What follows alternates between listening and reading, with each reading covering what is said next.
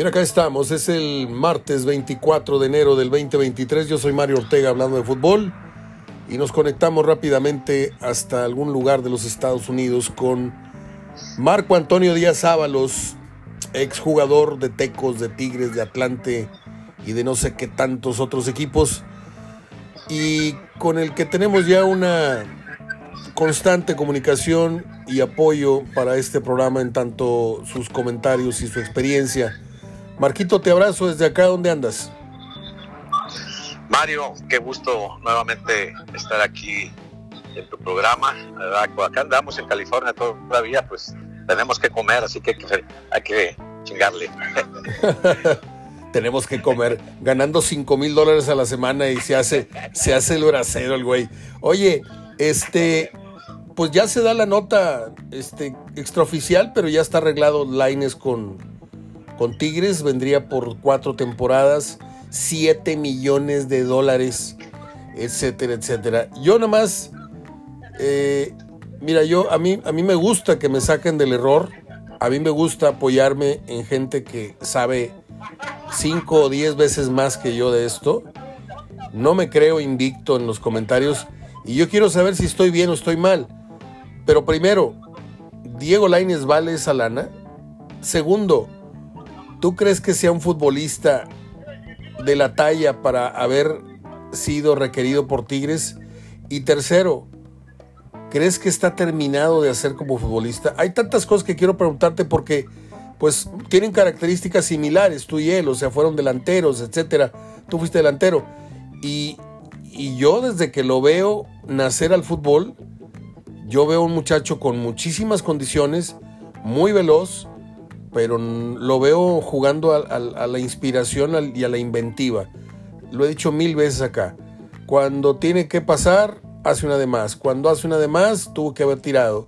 E, en fin, yo quiero saber tus puntos de vista de Diego, de Diego Laines, eh, Marquito.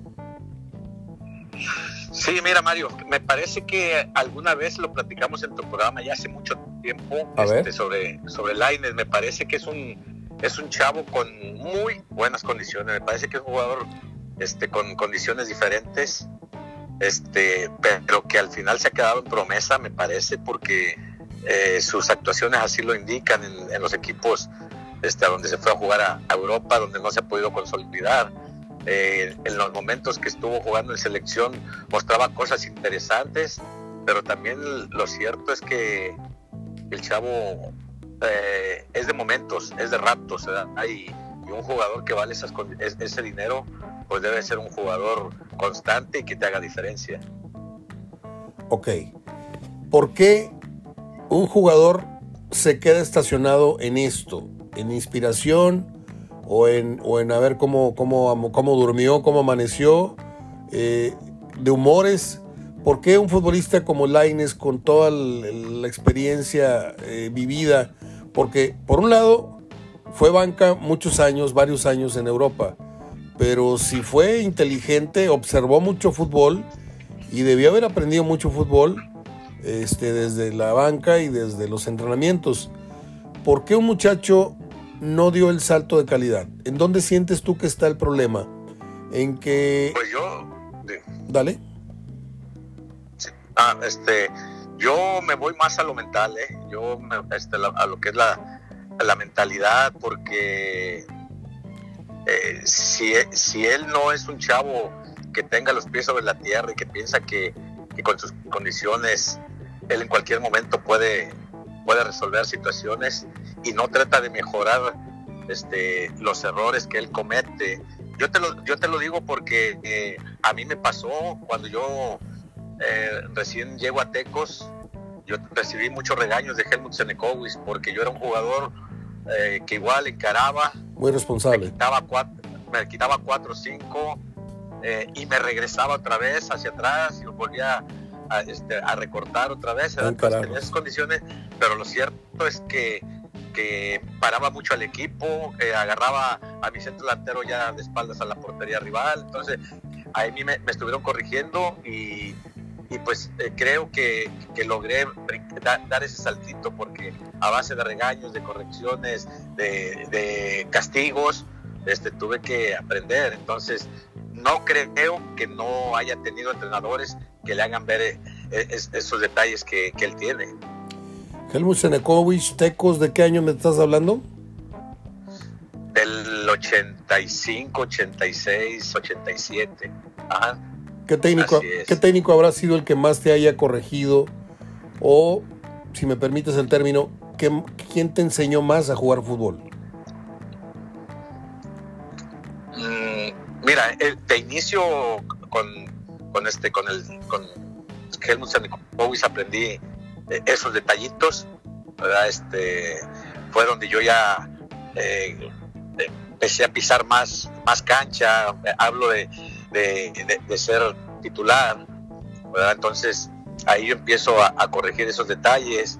Eh, posteriormente, me parece que con, con Reynoso, el más, más, que enseñarme cuestiones deportivas, me enseñó a, querer ganar, a, tener hambre de, hacer las cosas, ¿verdad? Y pues con, con la golpe que, que también con él creo que ya, aunque ya fuera mi, mi ocaso de mi carrera, él me, enseñó muchas cosas para, para poderlas desarrollar ahora ya en, otra situación que es este, el, de director técnico. A ver, eh, pasamos ahora a la parte biográfica prácticamente. ¿Tú a qué edad debutas, Marco? En, el fútbol profesional debuto a los 16 años, pero ya en primera división debuto a los 19. ¿En qué equipo? En Cruz Azul. Ok. En Cruz Azul. Ajá. Ok, y cuando estabas en Tecos, ¿qué edad tenías? En Tecos yo tenía 22 años. ¿Y te tocó aquella generación de Sánchez Limón y ellos? Y claro, sí, sí, es, este, ahí los titulares éramos Sánchez Limón Villalba y yo. Este, eh, ¿Perdón? ¿Villalba también estaba en ese tiempo? ¿Alba? Villalba. Villalba, no. No, no, no. Ah, ok. Este, ahí conmigo, eh, Sánchez Limón llegó después que yo, ¿verdad? Este, ok. Ahí, ahí él, este, él estuvo Ah, llegó como en el 86 más o menos, ¿verdad? Pero, pero este, estuvimos mucho tiempo, él, él y yo fuimos los que, eh, yo, yo cuando recién llego, yo juego con el Chicharo y con este, y con Hugo Quise. Mira. Así es, y ya después ya llega Sánchez Limón y el Chicharo ya juega un poquito más atrás, y ya jugamos Sánchez Limón y yo arriba y el Oso Salazar. Estuvo el Pato Aguilera igual también. Un uruguayo muy bueno. Sí, así es, en esa, en esa época. Oye, Quise, era, un, era, un crack. Sánchez Limón y yo éramos los de los penales. ¿Vale? Eh, el, el, Enrique Quise era un crack. Sí, me, tocó ya, ya prácticamente sus últimos tiempos porque de, ahí juego con él un año en Tecos y, ya después este, él termina su carrera en Atlas. Okay. Pero Así es, pero sí, sí, definitivamente eh, era un jugador eh, con una visión de, este, de campo del fútbol diferente, un, golpeo con derecha también muy importante, sí. Metió un gol. Y muy buena persona, muy buen tipo. Metió un gol en una final, me acuerdo desde muy lejos. Tenía una muy buena pegada. Yo quiero que me, que me des una opinión, porque dices que fuiste dirigido por La Volpe. ¿Esto fue en dónde? ¿En Huastepec o en Atlanta o en dónde? No, en Atlante. Fue mi último equipo que jugué profesional en Atlante. Ok. Y ahí fue donde yo tuve a Ricardo. ¿Te trató bien, te trató mal? Eh, bien, bien. normalmente Ricardo, su carácter es mucho más explosivo con, con el jugador joven, pero también con uno ya de, ya de, edad. Es, es, es, complicado. En el campo de juego es complicado. Fuera del campo, la verdad que sí tuve muy buena relación, pero dentro del campo de juego es fastidioso. ¿Cómo, cómo sientes que ha sido la crítica? Porque yo siento que la Volpe, la Volpe es un técnico que se debe de, cocinar aparte en, los últimos años en el fútbol mexicano. Pero acá si no tienes eh, resultados, si no tienes títulos, este, pues automáticamente pasas a ser un, perdedor o un donadie. Pero yo esto lo cuestiono y lo consulto constantemente con jugadores que fueron dirigidos por la Volpe y casi todos tienen palabras de, encomio y de elogio de lo que aprendieron, de lo que el, tipo sabe. Cinco, ¿verdad? Y en tu caso, en tu caso, ¿sientes que lo que se ha hablado de la Volpe es injusto o es justo o se ha hablado más de lo malo que todo lo bueno que pudo haber sido y es como entrenador? No, pues eh, yo creo que este, los que hemos la fortuna de haber, este eh, trabajado sabemos que híjole te estás entre, te estás entrecortando chaparro no te estoy escuchando ah, nada a ver permíteme me muevo sí te estás entrecortando a ver a ver si aquí a ver si aquí, sí me escucho más. Aquí te escucho. Dale con las respuestas de arriba, dale. Ah, sí, sí, te comentaba de que yo creo que, que todos los que tuvimos la oportunidad de, trabajar ahí con Ricardo coincidimos en que el que es un tipo que sabe muchísimo de fútbol, el, el que creo yo sabe más de los que yo tuve, eh, que veía un fútbol adelantado, pero pero sí, el trato, el trato con el jugador, me parece que ahí sí le eh, fue, era un punto negativo este, para, para él. Muy bien. A ver, ¿cómo concluimos con esto de Diego Laines? Eh, eh, vamos a entender que va a llegar a Monterrey, se va a poner la piel del tigre. ¿Y qué proceso le ves tú con Diego Coca? ¿Crees que Diego Coca sabe eh, digo, yo sé que todos los que están en el negocio del fútbol, técnicos, entrenadores, directivos, se supone que ven fútbol de todos lados o, uno imagina eso. ¿En qué condiciones crees que Diego Coca reciba a Diego Laines? ¿Lo va a recibir como un muchachito, como un novatito? ¿Lo va a instruir? ¿Lo va a acomodar? ¿O lo va a aventar al campo a ver para que la directiva se dé cuenta de que porque yo no creo que Diego Lainez, este, Coca se haya muerto por. Así, por favor, tráiganmelo. Me urge que lo traigan. Yo creo que es más bien una cosa eh, para que Tigres siga pantallando al fútbol mexicano o siga siendo un, equipo que demuestre mucho poderío económico. Pero yo no sé si Diego Coca, habiendo sido el defensa que fue, un, un tipo inteligente, viniendo de ser bicampeón, pues que te contraten un jugador que estuvo cuatro años en la banca, este, no se me hace muy, muy prometedor. No sé, no sé cómo lo veas tú. Sí, mira, yo como Diego Coca digo, bueno, este, a mí me, mientras me den más armas es mucho mejor, ¿verdad? O sea, no sobra. Yo, yo, yo, yo creo, yo creo que en este, en este caso eh, veo a, a Quiñones, que es el jugador para mi gusto este, en la última zona más desequilibrante de Tigres. Lo veo jugando todavía y creo que Laines viene a potenciar un poquito los recambios, porque también lo cierto es que cuando Luis Quiñones no anda o sacan a Luis Quiñones por derecha, no hay un jugador con las condiciones, porque Taubín pues nunca nunca pudo dar el do de pecho, entonces yo quiero pensar que, que Tigres se potencia, pero ya con los recambios. Te voy a hacer una pregunta bien indiscreta, Chaparro. Al cabo ya pasó el tiempo. ¿Cuál fue tu salario, tu salario mensual más alto jugando como futbolista profesional? Es que la, verdad no, me acuerdo. No te acuerdas. Mario, es que, es que como eran otras eh, otro valor de la moneda. No te está escuchando ningún secuestrador, güey, no tengas miedo.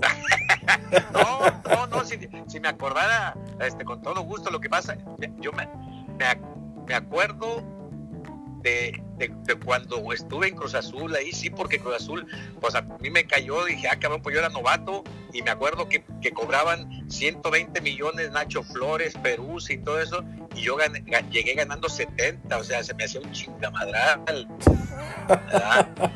eh, pues ese hijo de la ciudad, pues, pero... 70 millones de, de, los de López Portillo, ¿de los de quién? Ah, pues en el 83, no me acuerdo quién sí, estaba, sí, sí, pues eran, eran millones. Oye, ¿y, sería, equivaldrían a 70 mil pesos de ahorita?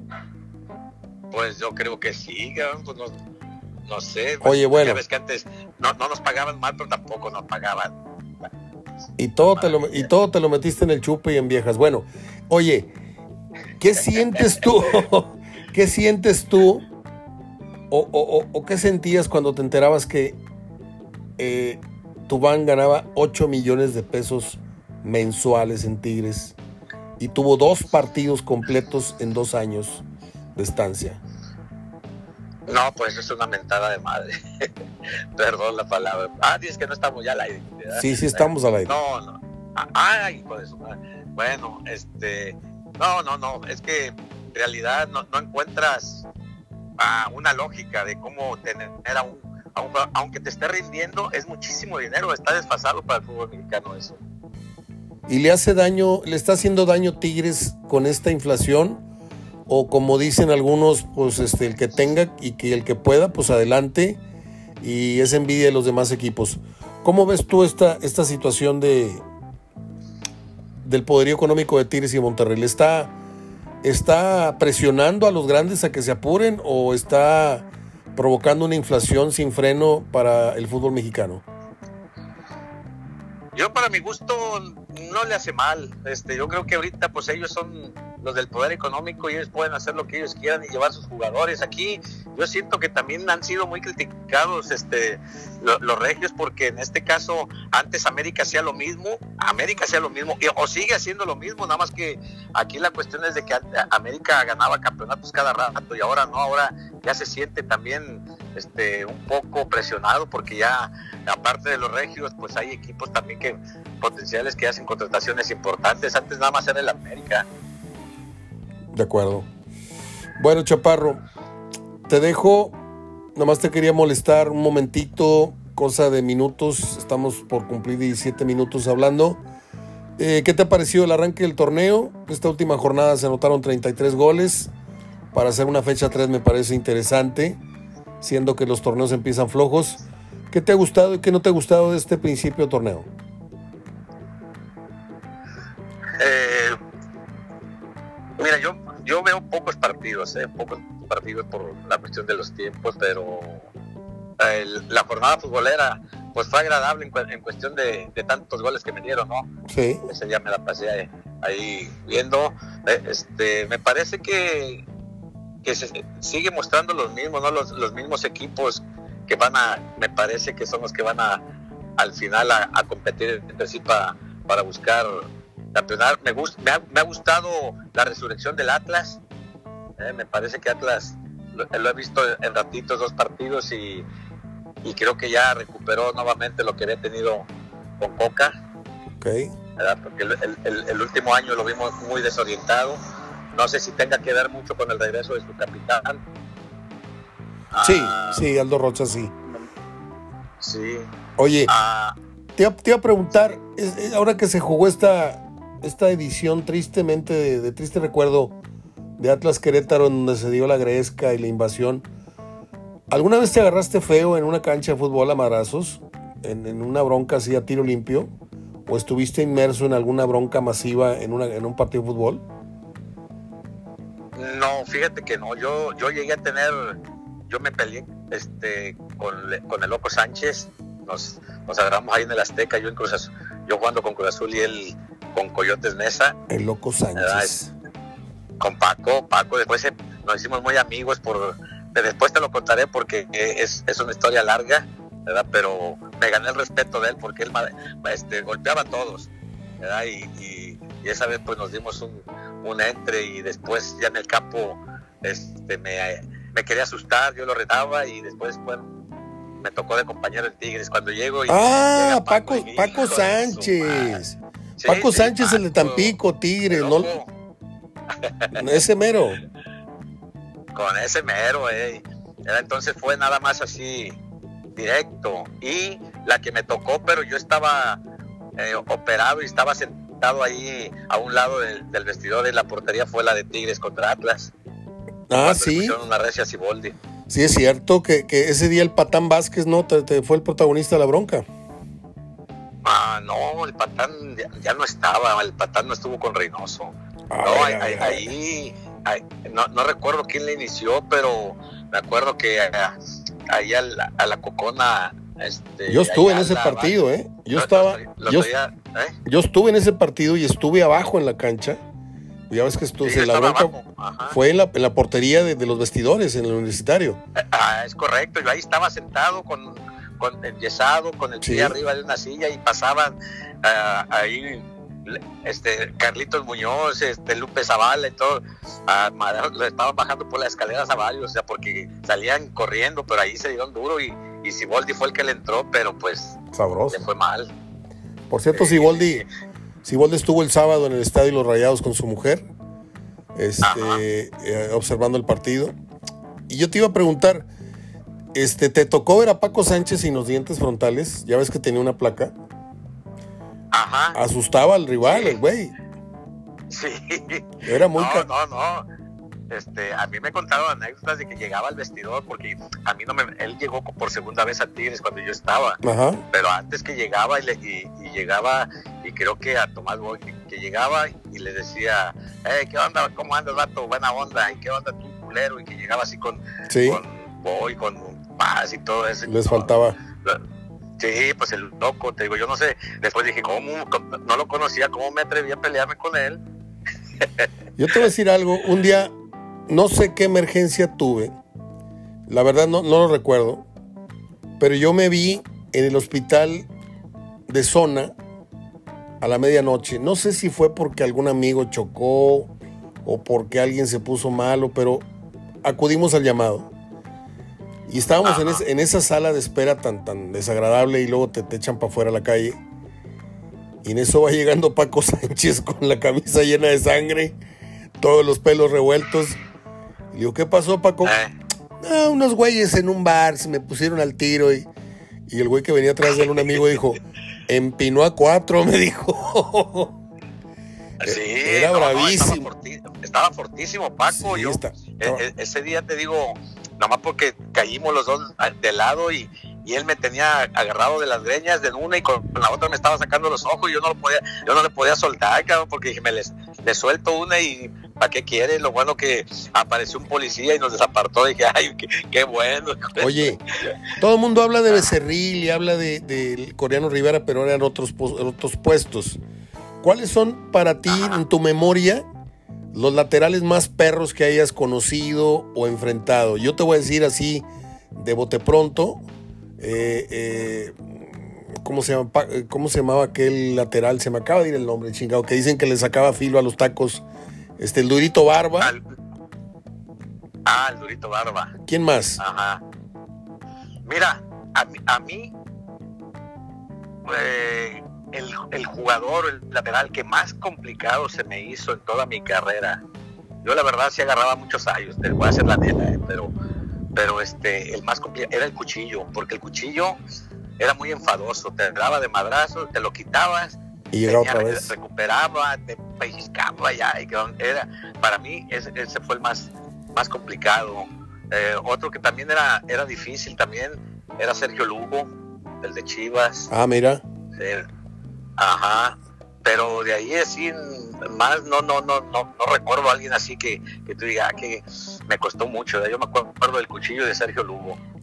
Porque más para atrás en, los setentas Arturo Razo también era muy fuerte, ¿no? Muy muy muy muy duro, me, cuentan. Sí, sí, así es. Pues creo que los dos, este Carlos y Arturo, los, los hermanos Razo. Sí. Uh, pues hablan de tantos, pero de los que me tocaron a mí, pues sí me tocó. ¿A ti te tocó enfrentar a Alejandro Izquierdo? Alejandro Izquierdo? ¿Te tocó enfrentarlo? no me acuerdo. No me, acuerdo si me tocó enfrentarlo a Alejandro Izquierdo. El mejor lateral, el mejor lateral que ha tenido Tigres en su historia, ¿eh? Sí, fíjate que me, han dicho, ¿eh? yo no lo recuerdo tan tanto, pero no, no creo que me haya tocado. No sé en qué año se retiraría para tener la certeza de si me tocó enfrentarlo o no. Él era, él era extremo, él era extremo en segunda división y lo, bajaron a la lateral. Y atacaba, atacaba con mucho sentido, pero defendía como muy pocos he visto. ¿eh? Te lo quitabas y a los segundos, al segundo y medio ya lo tenías otra vez encima. Y sin foul. No era un jugador que te fauleara eh, como último recurso. Era leal, era fuerte, era bajito, muy sumiso, eh, muy introvertido, quiero decir, perdón muy introvertido dentro y fuera de la cancha, pero dentro de la cancha se convertía en un león, ¿eh? Era una cosa impresionante. Marquito, te mando un abrazo, gracias por tu tiempo y tu experiencia y cuídate mucho allá en los Estados Unidos. No, muchísimas gracias, Mario. Aquí estamos a la orden. un, placer. Para, para toda la banda regia. Un placer platicar contigo y, y, cuídate. No te quiero ver en las noticias de Univisión en una patrulla que vienes deportado. no, no, no, lo te digo. Hasta luego, Marco. un abrazo, Dios los bendiga. Hasta luego. Marco Antonio Díaz Ábalos, con el que nos unen muchas, muchas vivencias, muchas experiencias. Yo no sabía que a Paco Sánchez le decían el loco, ¿eh? aquí me agarró en, curva. Pero no, sí, sí, este, si me está escuchando mi hermano David, tenemos algunas anécdotas ahí, este, algunos, de, algunos refranes de Paco Sánchez, cuando te, decía que te pusieras abusado en defensa, como decía David, ponte vivo atrás, este, bueno, pues el tema, básicamente, el día de hoy es esta, esta situación de, de Laines y la cuestión de, de Florence Tubán. Yo puedo estar equivocado, puedo estar equivocado. Hay un 50 posibilidades siempre de que tenga razón o que, que esté equivocado. Eso, eso lo quiero dejar bien, bien en claro. Este, que no me creo acá el, el, el sacarle puntita en todos los temas. Eso que les quede bien claro a todos.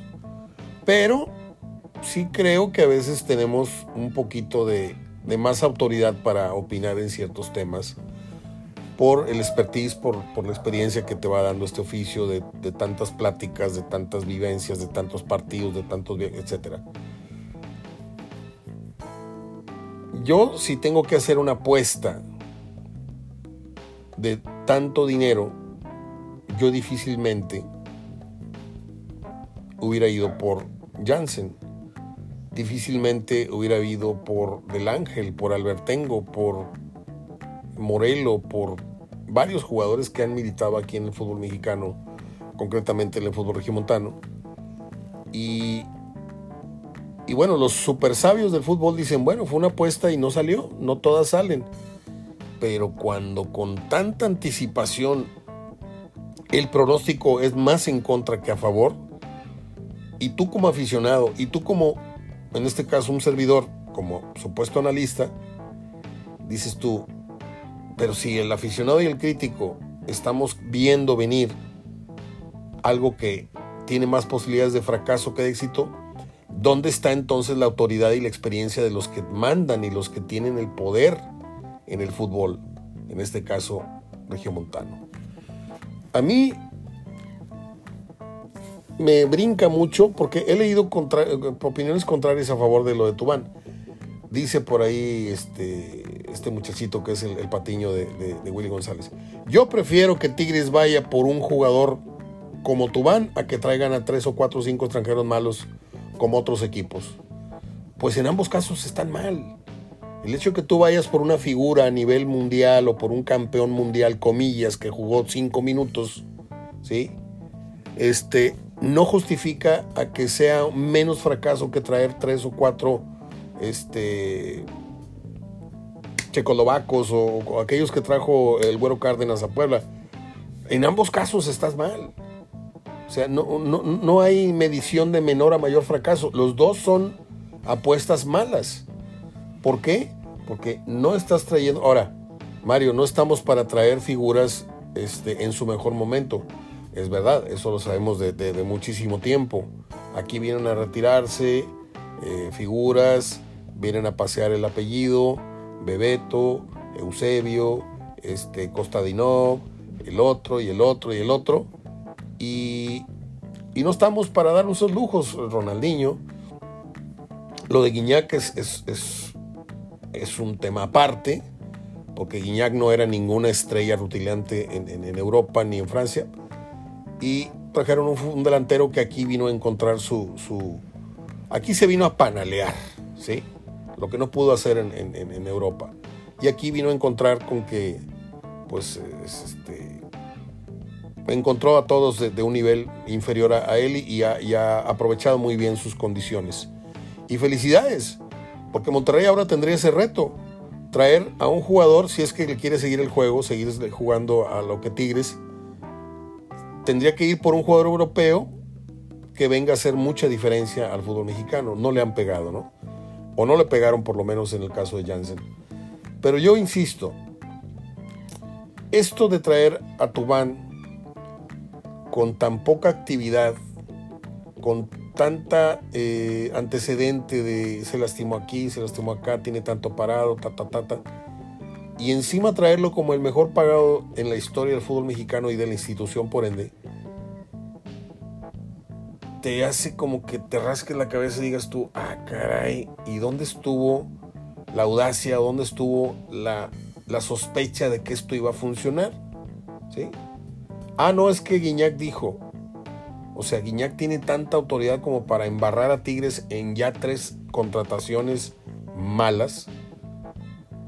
Oye, Mario, es que se fueron para allá y triunfaron, y es que Colo, y es que Delor. Yo no sé. Yo no sé si, si, si les fue mejor o, peor que acá. Lo que sí sé es que hay que considerar, ¿sí?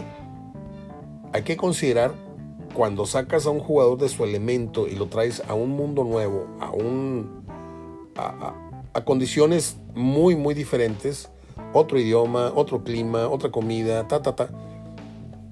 Y no todos son este, tan inteligentes y tan, camaleónicos como Guiñac, que, al, año ya estaba él diciendo majaderías en español y, se guardó mucho tiempo porque hasta que no aprendió más o menos a hablar el español, fue muy inteligente. ¿eh? Y aparte se empezó a vender muy bien con su afición, haciendo señales en Europa y tatuándose no sé qué, y se echó a medio mundo a la bolsa. Pero no todos son Guiñac. No todos son tan inteligentes ni, traen tanto, ni traen tanta mercadotecnia en la cabeza como Guiñac. Ok, se acabó el ciclo de, de Florence ya no más. Ya no más despilfarro de dinero. Yo me pregunto, en la, en la cúpula de donde mana o el bolsillo que está sacando el dinero, porque hay un bolsillo que es el que está desembolsando, ¿sí? Es que es una empresa que genera, sí, pero esa empresa es de alguien, ¿sí? Que tiene nombre y apellido o tienen nombres y apellidos. Habrá consecuencias cuando tú tienes una pérdida por dos años, por año y medio, y dices tú, oye, estoy pagando 8 millones de pesos por un servicio que no me está dando. Y tú mandas a hablar al, jefe de mantenimiento o mandas a hablar al, al que corresponda a esa responsabilidad y le dices, ¿qué pasó? Yo estoy saque y saque y saque, o me está sacando de la caja chica tanto y tanto y tanto el caso de sinergia. Y de arriba debe de haber alguien que esté viendo, así como Dios ve para abajo el, mundo y todo. Oye, a ver, ven para acá. Yo nomás pregunto si esto a alguien le va a costar algo. O Tigre nomás pagó, ahí te van 12 millones y medio, que te vaya bien. Y se fue con toda la plata del mundo este muchacho que no tiene la culpa, ¿eh? No tiene la culpa de nada. Ahí lo vieron con ciertas condiciones, con cierta estatura y la verdad es que pues es un, fracaso más que, ha tenido el fútbol. Regio Montano, ¿eh? no estoy en contra de, nada más de, de, lo que ha hecho Tigres, también de Monterrey. Y luego ponen la mira en Diego Laines. Ahí ya no le terminé yo de entender porque usted me dice que Diego Laines, sí, he visto dos, tres goles, dos, tres jugadas que son muy llamativas, que son muy espectaculares, ¿sí? Pero son ediciones que no duran cinco minutos. Y el tipo tiene cuatro o cinco años que está viendo y aprendiendo y, y calentando la banca en Europa.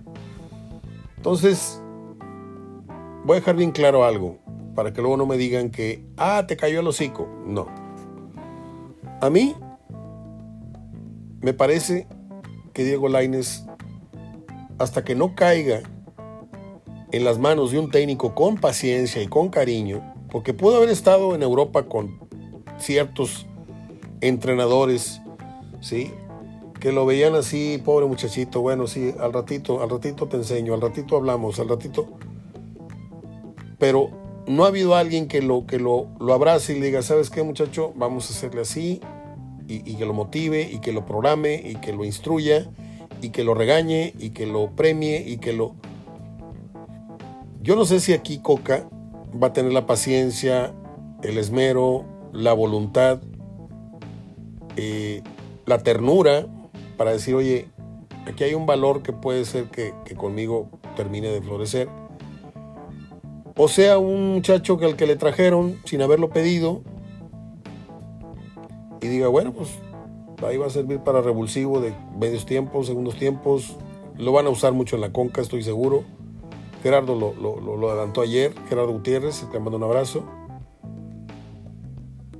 Y quiero dejar bien clara mi postura, porque todos tuvimos 22, 23 años que le da a este muchacho. Y a esa edad no puedes tú crucificar a ningún joven, porque todos éramos inmaduros, todos éramos verdes, todos éramos precipitados, todos cometimos errores, pero no todos éramos millonarios a esa edad, ¿eh? también hay que decirlo. Yo le deseo la mejor de las suertes a Diego Laines. No quiero decir, ya ven, les dije, no iba a funcionar, era una maleta, eh, era un malet, no, no quiero. Y no lo voy a decir si se llega a presentar el caso, simplemente voy a decir, eran más a favor los momios en contra que a favor.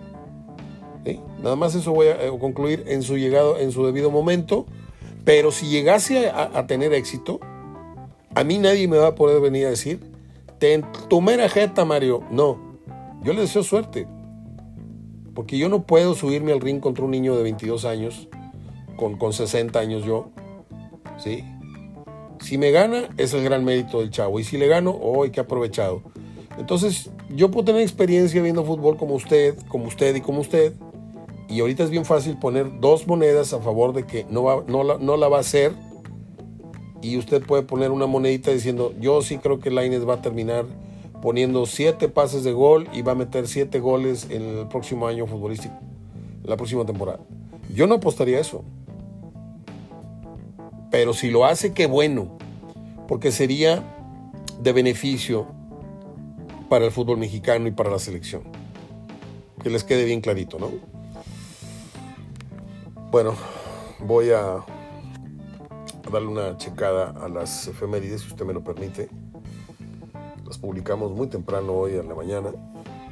Un 24 de enero nacen los cantantes Alfonso Ortiz Tirado, no sé quién sea, Ángela Carrasco, apenas dimos este, apenas dimos algunos datos de ella ayer antier. Nació Neil Diamond, eh, que también hablamos algo de él ayer antier. Es que anunciamos que Neil Diamond se retiraba, pero hoy justamente está cumpliendo años. ¿Quién más? Víctor Heredia, cantante argentino. ¿Se acuerdan ustedes de Ernest Borgnine? El actor que hizo más de 200 películas y yo lo recuerdo mucho en Infierno en la Torre, lo recuerdo en otros, pero sobre todo en la serie de televisión La Marina de McHale. No sé si lo dije bien, pero es La Marina de McHale. Eh, lo pasaban en el canal 3 los sábados en la mañana. Y después seguía Gomer Pyle, si usted recuerda. Un día como hoy nació la hermosísima Sharon Tate. Hemos hablado ya en las últimas semanas de esta actriz a la cual este, Margot Robbie le da vida en la película Eras una vez en Hollywood eh, del año pasado. Ya la están pasando en la televisión. En la televisión, ¿eh? no en Netflix, en la televisión. Este, de, de, muy buenas, de muy buena crítica. Bueno, pues ahí viene mostrándose cómo era y le dan más o menos al clavo. En el caso de Margot Robbie, era muy, muy bella. Sharon Tate murió asesinada con meses de embarazo por una secta de locos ahí en Texas. Eh, dejo al final dos efemérides. John Belushi, el de los Blues Brothers, el hermano de James Belushi, el que hicieron los hermanos Caradura, algo así. Le voy a confesar algo. Si la vi, no me acuerdo. Y yo cuando veo una película y no la acuerdo es porque no me, no, no, no me gustó. Estoy seguro que sí la vi. Pero no sé, nunca me gustó el, humor de, John Belushi. Hizo Casa de Animales, hizo 1941, hizo tres, cuatro películas muy exageradas, un humor muy, muy, muy salvaje. Este, en cambio, su hermano hizo, hizo comedia, hizo una serie de televisión muy buena, James Belushi, me parecía mejor actor. Este murió muy joven y murió creo que por drogas, no, no, no me haga mucho caso. Y dejo al final a una mujer hermosísima que nos llevaba al cine, íbamos a verla al cine, porque era realmente muy hermosa, era muy, muy frágil ella, era muy delgadita. La recordamos en Cat People, no me acuerdo cómo la, pusieron en, cartelera en español. Este, era Natasha Kinski, Natasha Kinski.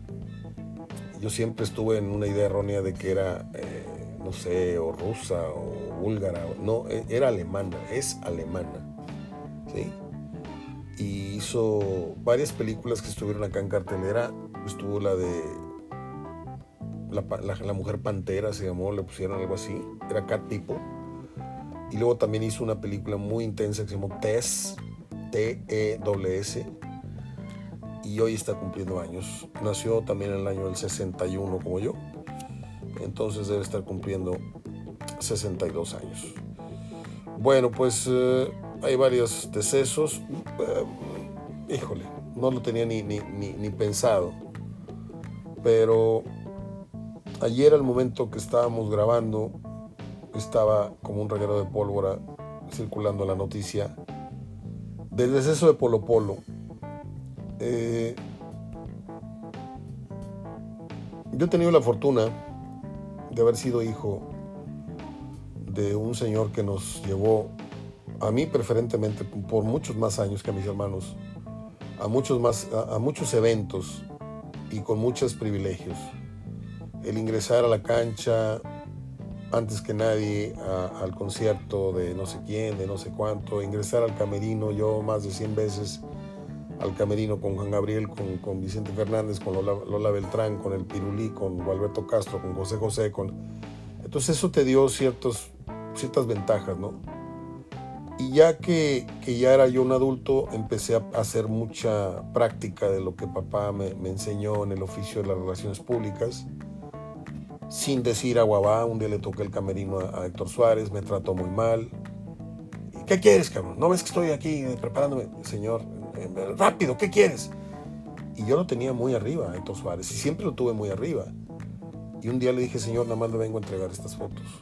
¿Quién te pidió fotos? Yo no te voy a comprar fotos, le dije, se las vengo a regalar.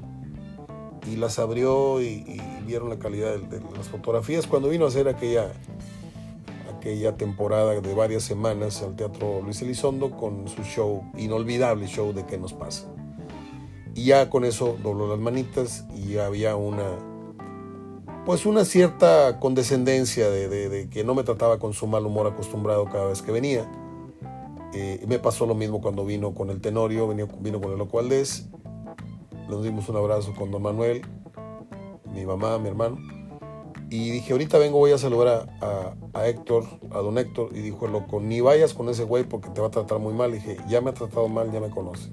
Y se estaba amarrando los zapatos. Y, ¿qué huele, güey? ¿Ahora qué? ¿Me vas a regalar? ¿Qué me trajiste? No, vengo a saludarlo. Ok. ¿Por qué tanta introducción? Porque nacieron espontáneamente muchas ideas no todas las puertas me las abrió mi papá para aquellos que piensan que yo conocía a todos los artistas porque mi papá. No. Caso de Polo Polo, este, nos tocó en el Gran Plaza, me tocó muchas veces verlo en el Palenque, me tocó otras tantas veces verlo en el teatro, en el Teatro del IMSS o en el Teatro este, San Pedro y en el Teatro Luis Elizondo, y otras veces en bares a plena luz del día. Y ahorita voy con esta anécdota. Déjame ver cuánto tiempo me queda, porque fíjese qué bueno que me acordé. Estaba yo a punto de cerrar el programa y, tenía yo que dedicarle este, este, este espacio a, Polo Polo. Entonces un día vamos a, al Galas del el Gran Plaza y no es aquella noche de la bronca, David, no estoy hablando de esa vez que tú fuiste. y que de regreso tuvimos un, pleito ahí en la calle muy fuerte. Yo tuve un pleito muy fuerte en la calle que no sé ni cómo salí vivo. Fueron como ocho contra mí. Después les cuento ese, ese, problema. Una de las peores locuras que he cometido en mi vida. Eh, Rodolfo Ayala fue el empresario que hizo, hizo em, eh, negocio, hizo empresa pues en, los salones del Crown Plaza y trajo a Emanuel, trajo a Vicente, trajo a Bosé, trajo, trajo 100 artistas y a todos fuimos. Ahí estábamos. Y cuando vino Polo Polo, nos lo presenta, se lo presenta a mi papá y pues yo siempre ahí pegado como chins. Y mira, te presento a mi hijo, es un gran admirador, tiene todos tus discos, porque mi papá disfrutaba mucho también a Polo Polo. Le encantaba, a mi mamá le, chocaba que ese hombre se, escuchara en la casa por las peladeces entonces ahí con su Walkman se ponía sus audífonos mi jefe para descanse. Y nos reíamos de su humor, de su... Y ya total ahí fue el primer contacto, el primer estrechar la mano. Y cuando empezó a venir a otros, otros eventos, que ya no fue de la mano de mi papá, yo tenía la, la iniciativa de irle a tocar el camerino y nada más irlo a saludar. A veces me decía, ah, hola, sí, ¿cómo está tu papá? Bien, ah, qué bueno, y me cerraba la puerta en la cara, perfecto pero yo checaba tarjeta. Y un día fui a verlo al Teatro del con mis hermanos y fui a verlo con mis mejores amigos de la facultad. A los que les mando un abrazo a Eduardo García Sánchez, a Manuel Muñoz, a Raúl Orozco y no sé si fue Daniel Rodarte. Y un día, este, él tenía función entre siete, tenía dos funciones en el IMSS ese día y en el intermedio voy y le toco la puerta. Y me abre. Me dice, ah, hola, ¿qué pasó? Le dije, no tengo mucho tiempo, ¿qué quieres? Le dije, vengo a entregarle esto. Era un sobre Manila con dos cassettes de audio envueltos en una liga. Dije, eh, le traje esto. Dijo, a ver. Y donde abrió, vio la portada de, los cassettes y era el, recital o el show de Richard Pryor en inglés, que le encantaba, lo hablaba perfectamente. El show se llamaba Richard Pryor Here and Now. Y la otra era una cinta de Bill Cosby, también era un stand-up en audio. Y ese material él no lo conseguía y él no lo tenía en México. Y a mí me lo había regalado Julio Olivo. Que en paz descanse. Y, Julio, perdóname, estoy confesando que uno de tus regalos pasó a mejores manos que las mías un cassette nada más. El otro lo, había comprado yo. Y olvídese ese día, me abrió la puerta y dijo, no hombre, te, no puedo decir las expresiones que dijo, pero se emocionó mucho. Y le tomé muchas fotos. Y un día me dijo, oye, voy a estar en un, ¿conoces un bar que se llama no sé qué? dije, no, eso es en la zona más fifí que hay en la ciudad, es, es en San Pedro y a cada rato abren negocios nuevos. Es que me invitaron a la inauguración de un negocio, pero este, ya dije que sí, pero es a las 2 de la tarde, güey. No, pues ahí, ahí, te veo para tomar unas fotos, ahí lo veo. Y fui, era mi época en la que yo era maestro de fotografía y, y fotógrafo. Y pues ese día y, nos quedó muy clara la, lección a él y, me la, y me la tatuó en los oídos con una frase contundente que es, después del suceso que les voy a contar, me dijo, por eso, por eso la comedia y el sexo son asuntos de la noche. Porque estaba muy inquieta la gente porque empezara el show, Polo Polo llegó 45 minutos tarde, en lo que se cambió, se puso, porque se puso el smoking que él siempre usó para dar su show, y aquello empezó una hora y cuarto, y estaba ya muy caliente la raza, y estaba muy bebida la raza. Y un comediante suele contestar todas las babosadas que le, lanzan desde la mesa, ¿no? Y se iban a armar los golpes, se iban a armar los golpes y por ahí salió un, revólver, salió un arma. Entonces Polo Polo aventó todo, dijo ya me voy. Y, el empresario y, la bronca y los gritos, porque no era un show que costara 300 pesos, ¿eh? Estamos hablando de hace 20, 30 años. Era un show carísimo. Y esa fue la última y única vez que yo recuerde que se presentó en un bar al mediodía, 2 de la tarde, 3 de la tarde. Y esto mismo le pasó a Alberto Cortés en la noche. De una vez les paso la anécdota. Estaba cantando Alberto Cortés en el chandelier con su guitarrita arriba de un banquito y estaba él contando sus historias que daban la introducción a la canción y el chandelier chocando las copas y, todo el mundo platicando y la botana y los meseros pasando. Entonces abrevió su show, entramos al camerino, mi papá y yo, y Alberto Cosa estaba muy molesto, muy molesto. Dijo, dijo, es la última vez que yo canto en un lugar en donde sirvan alcohol. Y desde ahí se dedicó a, venir a cantar, y en todas partes, ¿eh? en auditorios. Jamás, nunca más lo hizo en centro nocturnos. Pues descanse en paz, eh, Polo Polo. No voy a presumir una amistad que no tuve con él, pero tampoco fue una persona a la que tuve muy, muy de lejos como el promedio de los espectadores o los aficionados o, los seguidores, pues. Voy a hacer una confesión. Creo tener todas las cintas de Polo Polo. Creo tener los primeros dos o tres discos en acetato de él. Polo Polo llegó a ser el comediante más demandado por todos los centros nocturnos en México todo el mundo quería tener una fecha con Polo Polo en su ciudad. Polo Polo llegó a ganar millones y millones y millones de pesos semanalmente. Porque hoy se presentaba en el Gran Plaza, mañana en el Marrakech, al otro día se presentaba en el no sé qué, en el Presidente, en el Galas, acá, acá, acá, acá. Y era un show diario y a Polo Polo le, le quedaba un cuarto de millón, 200 mil pesos, que vendrían siendo ahorita 2 millones, 300 mil, 3, millones de pesos, generaba mucho dinero, muchísimo dinero. Polo Polo, y lo dijo muy bien Jaime ayer, Jaime también le mando un abrazo, el stand-up en México se, se, va a recordar a partir de Polo Polo, antes y después de Polo Polo. Y le voy a decir algo. Polo Polo no inventó la comedia musicalmente hablando en disco.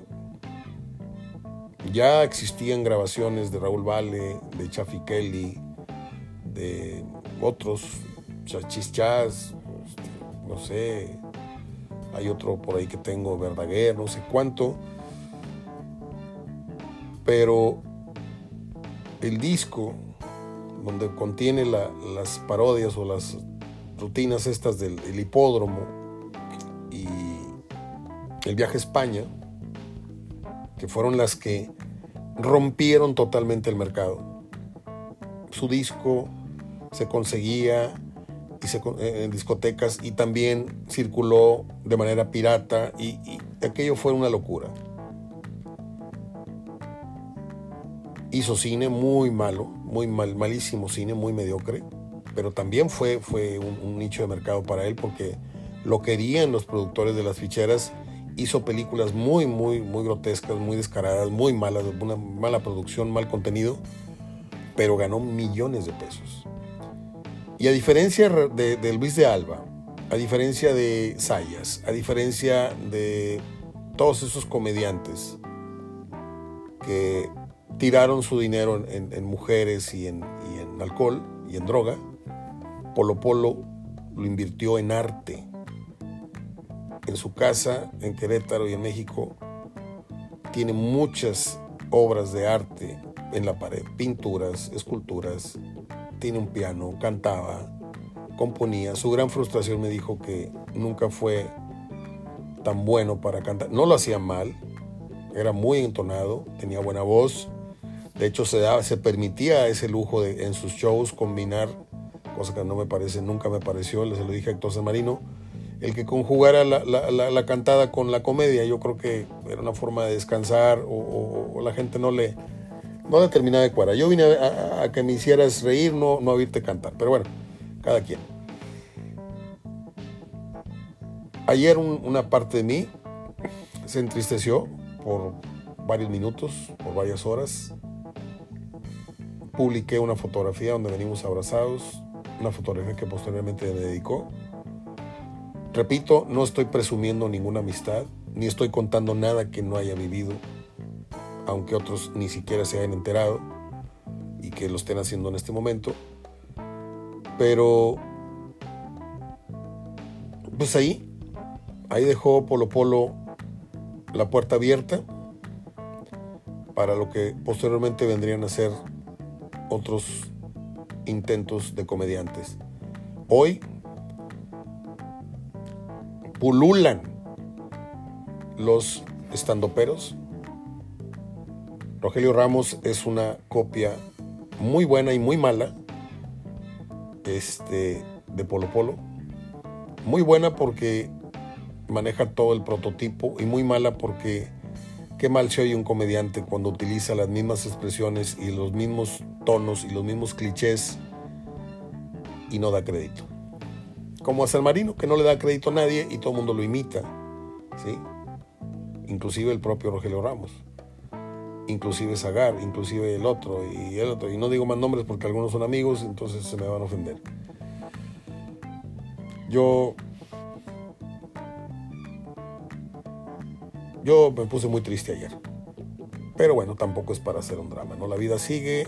Aquí estoy hablándoles de fútbol y, culminando el programa con estos 57 minutos casi, en donde hemos hablado con Marco Antonio de Ábalos, de Tubán, hemos hablado de Laines, no he hablado mucho de Monterrey, el caso de Erika Aguirre, pues desgraciadamente se va a perder 4, 6, 8 semanas, no sé, la lesión es seria, pero Monterrey tiene para aventar para arriba, no creo que le, afecte demasiado la ausencia de este muchacho que creo que desde que llegó no ha dado el kilo en rendimiento, en constancia. No digo que sea mala contratación, pero siento que, igual que Romo, van muy despacito, van generando y van rindiendo muy despacito. Eh, igual que Berterame, que torneo pasado muy lento, y ahorita está levantando. Aguirre empezó muy bien, ya empezó a levantar. Este, el día, como lo he venido diciendo siempre, el día que Monterrey ecualice los niveles y los tenga más o menos a todos en un nivel estándar, ese día va a ser contendiente al título. Mientras, va a ser un equipo que gane, que pierda, que empate, que te dé una muy buena actuación acá, que de repente pierda sorpresivamente. No. El día que Monterrey adquiere el nivel, ese día va a adquirir el empaque. El empaque de equipo con cara de campeón. Ese que por momentos tiene Tigres, ese que adquirió Pachuca el torneo pasado, que no sabemos si lo va a seguir teniendo ahora sin Nico. El famoso empaque de campeón. Un fuerte abrazo. Es martes, no es un día que me agrade mucho editorialmente hablando. Siempre les he dicho que es un día flojo en, la temática. Este, y bueno, creo que lo hemos sacado a flote con algunos temas y con algunas vivencias. Les mando un abrazo donde quiera que estén, a donde quiera que estén. Deseo que estén bien. Soy Mario Ortega hablando de fútbol. No creo que se me quede nada en el tintero. Es 24, mañana 25. Mañana cumplen años personas muy importantes. Eh, Hilario Dávila, por ahí creo que este, Joel García. No me acuerdo si don Roberto cumplía el 15 o el 25, siempre me, he confundido, pero el 15, mire, entre el 15, el 20 y el 25 es don Roberto, Hilario Ávila y el 20, Toño Nelly. Ese sí no se me olvida. Ya me está empezando a fallar la memoria. Pero no se me olvida que esas tres fechas son por algo, las tengo grabadas. Eh, es todo.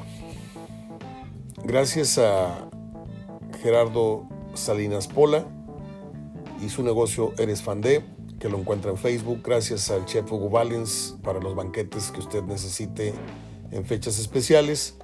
Gracias a Pedro Saro, el mejor cocinero de paellas en Monterrey. Son mis amigos y promuevo sus negocios.